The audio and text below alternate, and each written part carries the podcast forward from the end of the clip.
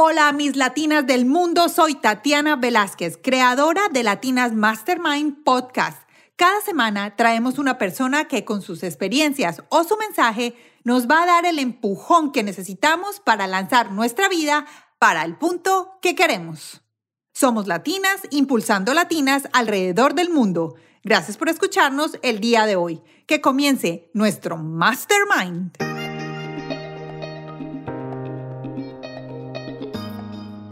Todo eso son pequeñas cosas, son muy sutiles, pero al público se complace muy fácil. Al público uno tiene que saber con qué llegarle. Y cuando uno le sabe llegar o le llega con lo que no es, de ahí en adelante todo lo que uno hable se va al piso, ¿cierto? Entonces son cinco ideitas con puntos seguidos, estudiadito, no aprendido, sino interiorizado. Bienvenidos todos al episodio número 3 de Latinas Mastermind Podcast. Hoy continuamos la segunda parte con Marcela Baena, periodista colombiana que en su empresa Marcela Baena Comunicaciones hace talleres para ayudarle a la gente al manejo de escena y perder el pánico de hablar en público. Estoy segura que tú conoces una persona que necesita esta información para vencer el pánico escénico. Entonces, vas a tomarle una foto a tu pantalla escuchando este podcast y la vas a compartir en Instagram, puede ser en tu historia o puede ser en tu feed y ahí vas a taguearnos a nosotros, arroba latinas mastermind y también a Marcela, arroba Marcela Baena R. Así ella va a poder saber que ustedes la están escuchando y que ella hace parte de tu equipo de mentores. Comencemos la segunda parte de las técnicas de cómo hablar en público con Marcela Baena. Volvamos a la parte del público. Sí. Muchas veces estamos haciendo presentaciones, nosotros estamos muy contentos, de pronto estamos muy yodos por el tema y como lo estudiamos tanto, eso vamos pues en moto, vamos súper bien, vamos en avión, estamos súper chévere, pero de un momento a otro tú te das cuenta que el público mm, se fue, no. Ya no está contigo. ¿Cómo hacemos? Bueno, esa parte es muy dura. Esa parte es muy dura y ahora sí que es dura con estos celulares que todo el mundo baja la mirada y empiezan a bajarlas como en orden, como un dominó, tin, tin, tin, tin, y cuando uno menos piensa todo el mundo está con la mirada abajo chateando. Esa parte es muy dura. Yo tengo que tener en mi presentación unos momentos como de pausa activa y saber que yo tengo que modular con mi voz esos momentos. Es decir, yo mido la temperatura del grupo, yo mido la temperatura del grupo, pero como si fuera una clase, no sé, las personas que pronto han dictado una materia saben que uno identifica cuando los estudiantes están yendo, uno tiene que establecer ciertas palabras que uno dice, bueno, muy bien, entonces voy a retomar y la gente dice, ay, qué dicha, va a retomar porque yo llevo tres minutos en los que no he parado bolas. A veces la gente ni siquiera es que no esté contento con uno, sino que la vida ahora está a mí y todo el tiempo están tan conectados, está mi cuerpo, pero no mi alma ahí sentado. claro que, la gente se va, se va. Entonces yo tengo que tener ciertos momentos en los que yo tengo que estar preparado para eso. Entonces, ¿qué tengo? Una diapositiva para la gente que atraiga, un dato que yo sé que con este me voy. O, bueno, ¿ustedes qué piensan? Sienten, vamos a hacer el ejercicio y cambio mi tono de voz, mm, gesticulo más, me cambio en el escenario, me voy hasta la presentación, si es una pantalla, me voy casi que hasta la pantalla si se me vea la silueta o me le atraviese al proyector. Ustedes consideran que estamos haciendo bien las cosas, un ejemplo, en materia de sostenibilidad. Háganse ustedes en estos dos minutos esa pregunta, involucro al público pero lo tengo como mías bajo la manga, como mías bajo la manga. Y la gente dice, ay, a ver, sí, ¿qué estoy haciendo yo por la sostenibilidad? Cada uno se hace esa pregunta. Y me doy cuenta con ese dato que la gente se conecta, ni se había desconectado, ni siquiera porque mi charla no fuera buena, sino por lo que te digo que están viviendo en otra dimensión. Tenemos el distractor en la mano. Completamente. Y eso sí les voy a decir, uno da la indicación de que la gente se desconecte al inicio, pero no puede echar cantaleta nunca más de los dispositivos porque si algo no puede hacer uno es caerle mal al público. Y una persona que dos veces diga lo mismo suena regaño, suena regaño pone barrera con el público y yo tengo que tener empatía con el público. Es más, si yo hice un chiste y nadie se rió, no me puedo derrotar. ¿Cierto? Yo tengo que seguir intentando siempre tener esa empatía con el público porque finalmente no le oyen al que sabe mucho, sino al que le cae bien. Uno a veces no ve en televisión los programas por alguien que sea el mejor, sino porque me genera empatía. Hay gente que sabe mucho y no me genera empatía en televisión, eso se llama telegenia y no lo veo. Y no entendemos por qué no lo ven, simplemente es porque no genera empatía. Así sea el que más sepa de un tema, el, economista que más sabe, el presentador que más sabe, el analista político que más está actualizado en este momento esa empatía yo la tengo que tener. Entonces, si yo empiezo a regañar y empiezo a pedir, bueno, vamos a apagar los celulares, en la mitad no lo voy a volver a decir. Yo establezco las normas al inicio y yo con una mirada entre directa y con un poquito de sonrisa, bajo la mirada y le miro el celular, la persona lo guarda. Pero no con mirada de mamá regañona. sí. No mira a la hija, él mismo guarda el celular. No, con mirada, esta mirada que es miro, medio sonrío sin que se me vean los dientes, algo así como... Y bajo la mirada con el celular, pero lo sigo mirando con una cara muy querida, la persona entiende que está chateando, pero no me puedo desgastar con eso. Entonces lo que tengo que hacer es tener unas bajo la manga que me sirva para todo el mundo, que entre otras esa es otra cosa, Tati, el inicio y el final son claves. Yo tengo que tener la misma tranquilidad y empatía al principio y al final, porque al final llegan nuevamente los síntomas de miedo escénico. ¿Por qué? Porque internamente digo, bueno, Dios mío, eh, voy a acabar, ojalá esto esté saliendo bien, mira que no fue tanta la gente que se me elevó, mira que la gente me sigue poniendo atención, esto está saliendo muy bien, aunque el señor de atrás, el de raya, se paró, ¿por qué se iría? O sea, todo eso llega en ese momento en el que yo voy a despedir y es tan difícil como el saludo. Yo lo comparo mucho en mis clases con un vuelo. Has visto que el vuelo es el despegue, todos estamos como listos, pendiente para el despegue, tenemos que estar derechos, no podemos tener nada al frente, tenemos que apagar dispositivos. El vuelo va en crucero después, puede ir media hora, puede ir 12 horas hasta Europa. Y el aterrizaje vuelve y es tan importante como el despegue. Otra vez enderezan las sillas, otra vez nos sentamos, otra vez vamos a guardar dispositivos. Tenemos que estar igual de concentrados porque vamos a despegar y vamos a aterrizar, no estamos ya en piloto automático. Entonces, en el aterrizaje de mi charla, yo tengo que volverme a concentrar, a respirar, a sentir que si yo estoy aquí parada y lo pude hacer, nadie más lo pudo haber hecho igualito. Tengo que estar tranquila de lo que hice y tengo que convencerme de lo que ya no hice bien, ya no lo hice bien. Pero tengo que terminar con dignidad, como dice Uro. en Medellín las que nos estén oyendo, primero muerta que sencilla. Primero muerta que sencilla. Y eso que eso viene de España.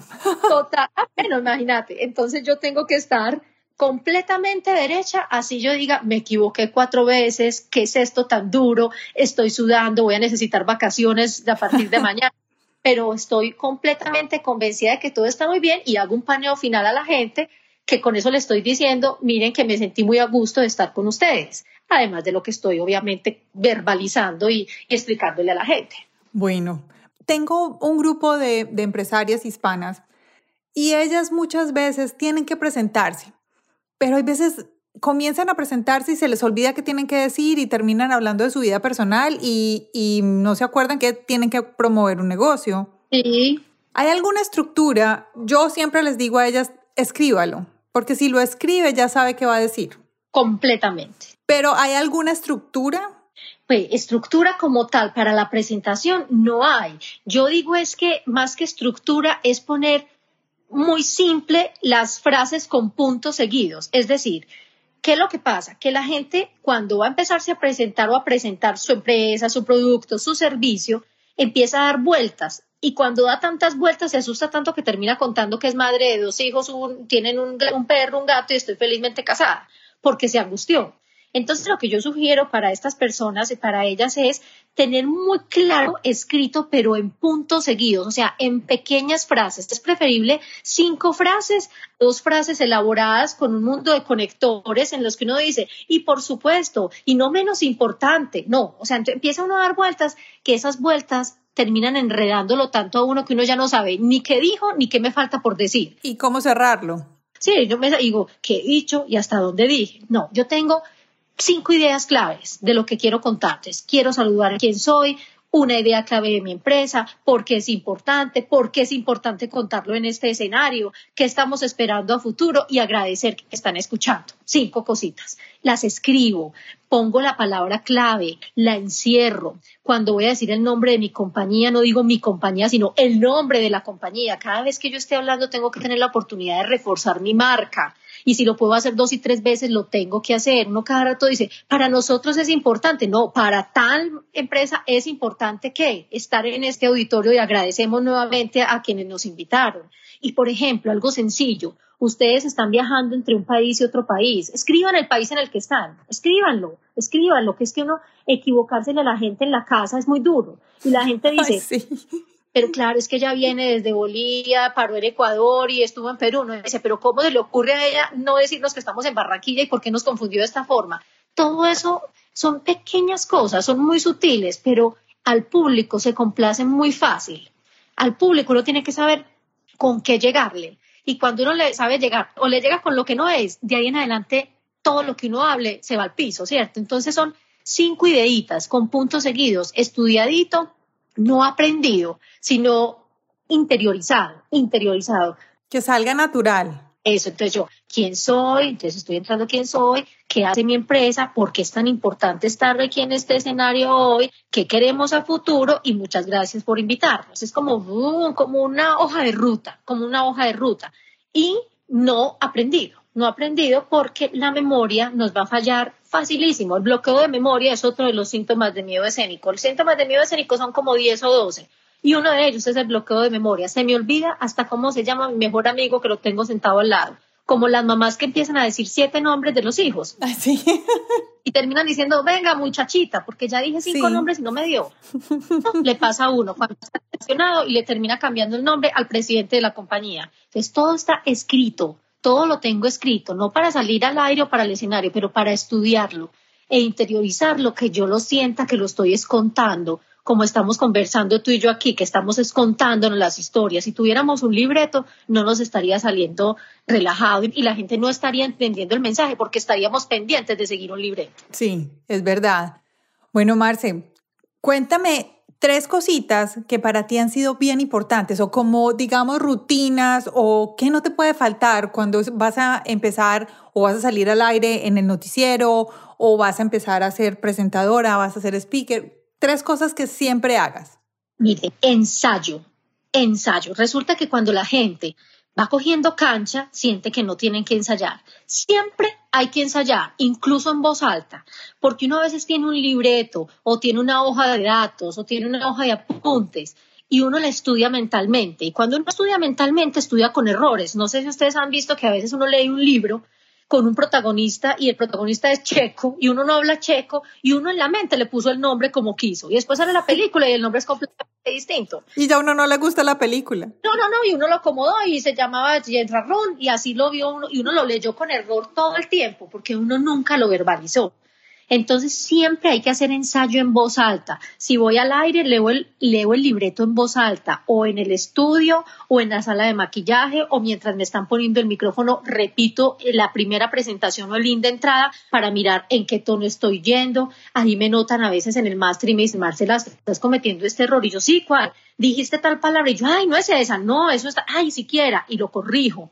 O si hoy, hoy, por ejemplo, tengo un programa en un canal local aquí en Medellín que se llama Telemedellín, el canal, y tenemos un invitado y vamos a hablar de infraestructura. Yo ya pedí todos los datos de infraestructura y con mi mano copié los más importantes, los puntos más importantes que vamos a tener. Resulta que la caligrafía de uno, uno le toma la foto mental a la caligrafía de uno y en el momento en que estoy al aire, recuerdo la palabra que yo escribí a mano, no las 27 páginas de un PDF que me enviaron de información. ¿Cierto? Porque el cerebro trabaja así. Entonces, el ensayo es indispensable. El tiempo para uno respirar, es decir, los 10 minuticos en los que yo voy a, enfrentarme al público tienen que ser para mí. Así me esté hablando alguien, yo le puedo estar asintiendo con mi cabeza, pero yo tengo que estar respirando. Yo no me puedo dejar cambiar cosas a última hora graves. O sea, en televisión hay cambios, sí, pero si el cambio es gigante me dicen, ve, vos más adelante vas a tener que pensar que no va a llegar el ministro de Defensa de República Dominicana. no, va a llegar. ¿Esto es cuándo? Eso es más o menos en una hora. Regálame un segundo. Yo me voy a concentrar en el arranque y ahora miramos esa parte. Va a tocar cambiar el refrigerio para la parte de abajo. No te preocupes. Ahora lo miramos. Yo me voy a concentrar porque los 10 minutos antes son míos porque los primeros minutos de estar en un público, eh, al aire, en una transmisión, en un streaming, son míos y soy yo la que estoy dando la cara. Entonces, esos 10 minuticos los utilizo única y exclusivamente para respirar, que es como si estuviera calentando, más el ensayo que había tenido y la tranquilidad de tener apoyos o colchón. ¿Qué es eso? Apoyos o colchones. Que ustedes van a hacer una charla en una empresa, pongamos que alguien esté trabajando en una empresa de, de pañales y tienen el tema muy bien resuelto pero tengo un colchón, es decir, una reservita escrita en una hoja aparte por si me quedé cortica, por si me hicieron preguntas. Entonces me hizo una pregunta al público y yo no la sé. Yo le digo, mírame, en este caso no te tengo la respuesta y vamos a analizarla, vamos a tomar ya nota, pero ¿qué te puedo contar? Que estamos trabajando en esto y me voy a mis colchones. Entonces no queda como que esta no supo, no, ella no supo dar respuesta, pero sabe otro tema. Entonces no quedo crucificada. En televisión es lo mismo, yo tengo una noticia, está sucediendo una manifestación en Bogotá, por ejemplo, tenemos la noticia, pero yo tengo en mis apoyos o en mi colchón información adicional de las manifestaciones que ha habido en los últimos 20 días. Y si me toca alargar sobre el tema, yo no voy a empezar a, eh, eh, a llena de muletillas, sino que yo cojo mi información de colchón y lo entrego. Listo. Entonces, eso es. Un evento de los 50 años de una empresa, averiguo más sobre la empresa. Así no está en el libreto. Es colchón que me va a dar a mi tranquilidad. Es uno el que tiene que estar tranquilo para poderlo reflejar en público. Gracias, eso me encantó. Bueno, Marce, cuéntanos, ¿quiénes han sido tus mentores? Pues ve, mentores en esta parte de hablar en público no es que tenga. A ver, como toda la vida me ha gustado la televisión, el periodismo en televisión, la presentación de televisión. Yo me la pasaba mirando presentadores y desde que estaba en el colegio dije, quiero estudiar comunicación. Y desde que empecé a estudiar comunicación dije, quiero trabajar en televisión. Entonces, ¿qué pasaba? Yo, por ejemplo, cuando estaba muy joven en la universidad y terminando colegio, veía un noticiero que se llamaba el Noticiero Nacional y estaba al aire Beatriz Gómez. Beatriz Gómez tuvo incluso la oportunidad de trabajar mucho tiempo en la BBC de Londres de hecho, ella era, o sea, mi faro a seguir, o sea, yo quería ser como ella y quería ser como ella porque era muy tranquila al aire. O sea, ella presentaba tranquila y despacio. Y una vez dijo algo que me encantó y que yo lo replico mucho con mis estudiantes, y es que se equivocó. Y no dijo perdón, no dijo perdón, pero dijo corrijo. Dijo, mm, corrijo. Corrigió y siguió. Yo dije, eh, qué, qué forma tan de pedir perdón y aceptar que me equivoqué, porque si algo va a pasar es que nos vamos a equivocar el resto de la vida. O sea, siempre hay un riesgo de equivocarnos. La cosa es cómo me salí de la equivocación. Entonces ella dijo, un dato y mm, corrijo. Y lo siguió y siguió como si nada. Yo no sé si ella se le subió el corazón a la garganta, si al otro día tuvo gastritis del susto que le dio, pero no se le notó.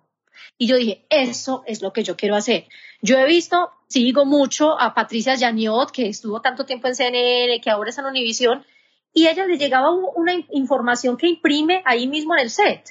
Y ella se toma su tiempo para mirar la hoja, sacarla y leerla. A uno en televisión le dicen, le vamos a entregar algo, y uno es como con las manos quietas a ver si se lo entregan así al escondido por detrás como un delito. Son gestos de expresión corporal que le dicen a la gente qué es lo que está pasando raro que no pueden mostrar.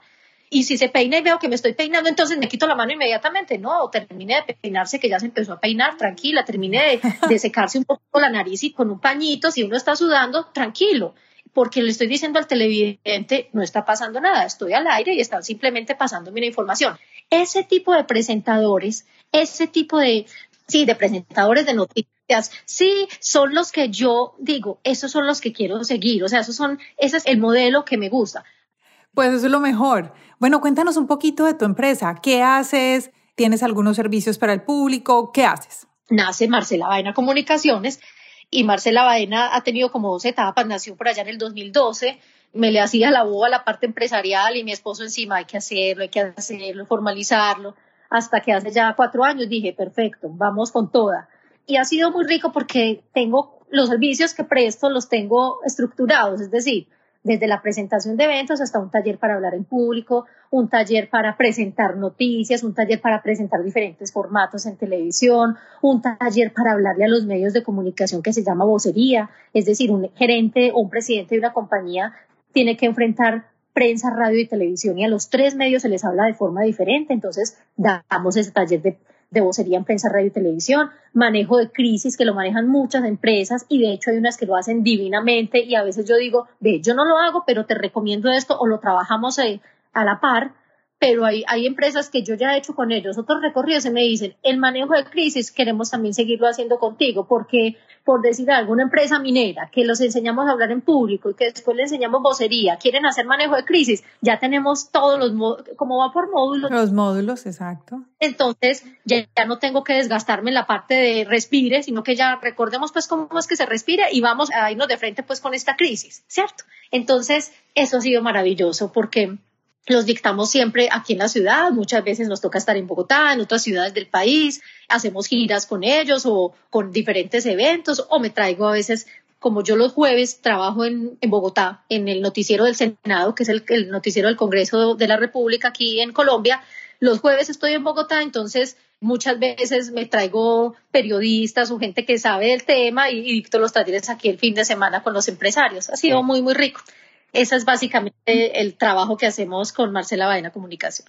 Bueno, ahora que hablas de redes, ¿cómo podemos apoyarte? ¿Dónde la gente te puede encontrar para conocer de tu empresa, para conocer de ti? Bueno, yo estoy en, mm, la empresa tiene una página, marcelabaena.com, pero para saber pues de los cursos o de los talleres, estoy en Instagram, es Marcela Baena R, esa R es de Rendón, y lo mismo en Twitter. Es muy fácil localizarme y en la página es muy fácil porque es que pones marcelavaena.com sale y ahí están los tipos de talleres. Es, muy fácil llegar a uno. Claro, es más, es más fácil encontrarte yo creo que en, el website, porque en el website está todos los talleres que tienes y los servicios que puedes prestar. Entonces, yo quiero invitar a la gente que vaya a www.marcelavaena.com y allá van a poder encontrar la historia de Marcela, los cursos, también tiene videos de cómo se hacen estos talleres. Y bueno, los invito a todos que si quieren eh, vencer ese miedo escénico de aprender cómo hablar en público, si lo necesitas o simplemente lo quieres aprender porque es algo que debemos eh, mejorar en, la vida, pues vayan aquí, llamen a Marcela. Ella está en Colombia, está en Medellín, pero como ya la escucharon, yo creo que Marcela se pega el viajecito a cualquier parte donde me toque, donde me toque. No somos muchos, no se encartan con nosotros. Perfecto, ¿no? Y ahí está, ahí estamos. Para eso es Latinas Mastermind, para poder unirnos alrededor del mundo. Sería feliz yo de ayudar a las latinas que más pudiéramos, de tener contacto con algunas o las que tienen estos talleres montados en otras ciudades, en otros países, simplemente pueden pedirme lo que sea, que no tengo problema en que repliquen. Aquí no se está buscando ni exclusividades, ni egoísmos. Cuando yo descubrí que lo que sabía se compartía y cuando se comparte le va mejor a uno, quedo tranquilísima. Lo que quieran replicar, los tipsitos que quieran decir y quieran aumentar algunos y pedírmelos vía Instagram, en la misma página, adelante que para eso es que estamos. Me, me alegra mucho poder contribuir de una u otra manera. No, eso está buenísimo. Muchas gracias.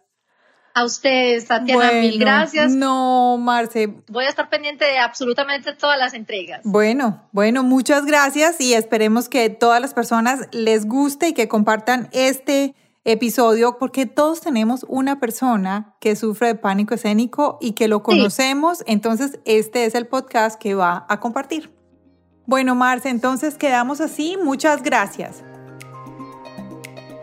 Gracias a todos por escucharnos el día de hoy. Espero que les haya gustado mucho todas estas nuevas enseñanzas que Marcela nos dio. Yo aprendí cantidades, sobre todo cómo respirar y además cómo debo moverme y tener cómplices en el escenario. Recuerda que puedes compartir este podcast hundiendo el botón de compartir o share en la aplicación que tengas y lo puedes compartir en ese grupo de WhatsApp con tus amigos o con tu familia. Yo estoy segura que a alguna persona le va a servir esta información y va a ser muy valiosa para su vida profesional y personal. Les voy a pedir un favor. Necesito que vayan a la parte de abajo de este podcast donde encuentren calificación, que nos califiquen, que nos dejen un comentario. Este puede ser una felicitación, qué les parece que debemos de mejorar, o también nos pueden dar recomendaciones de personas que ustedes quieren tener en nuestro podcast. Es muy importante para nosotros esto porque cada vez que ustedes nos califican, subimos nosotros en el ranking de podcast y muchísimas más personas nos pueden conocer y escuchar. Todos los links de lo que hablamos el día de hoy lo pueden encontrar aquí en la parte de abajo o también pueden ir a nuestro website www.latinasmastermind.com slash Marcela. Ahí van a encontrar los dos episodios juntos, las notas y el link completo para ir a la página de Marcela Baena Comunicaciones. Además, recuerda que te puedes suscribir como oyente del programa, del podcast. Y Así vas a poder quedar registrado para cuando empecemos a entregar regalos a nuestros oyentes que va a ser muy pronto.